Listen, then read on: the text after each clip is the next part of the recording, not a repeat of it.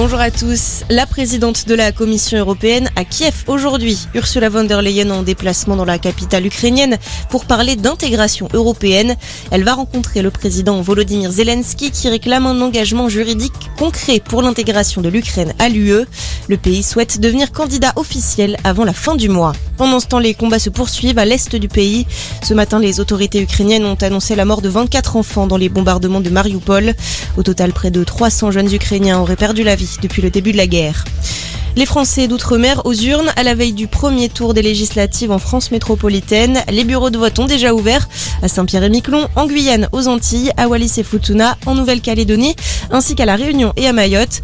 On le rappelle, la Polynésie française et les Français de l'étranger ont voté le week-end dernier pour le premier tour.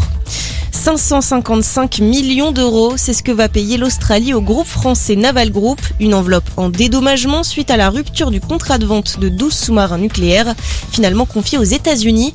Cet accord est important parce qu'il va nous permettre de regarder vers l'avant, c'est ce qu'a déclaré Sébastien Lecornu, le ministre des Armées. À la page des sports, le rugby, coup d'envoi des phases finales du top 14. Premier barrage entre Toulouse et La Rochelle. Les Toulousains veulent défendre leur titre de champion face au tout nouveau champion d'Europe. Gros défi pour les Rochelais qui n'ont plus battu les Toulousains depuis 6 matchs. Coup d'envoi à 21h05. Le 20h sera face à Castres en demi-finale. Et dans l'autre barrage, demain, l'UBB recevra le Racing. Et puis un week-end attendu de longue date au Mans.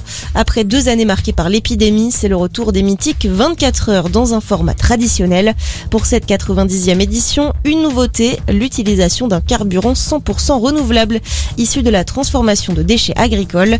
260 000 personnes devraient faire le déplacement pour suivre la course au plus près de la piste. Top départ à 16h. On se retrouve très vite pour un nouveau point d'actu. Très belle journée à tous.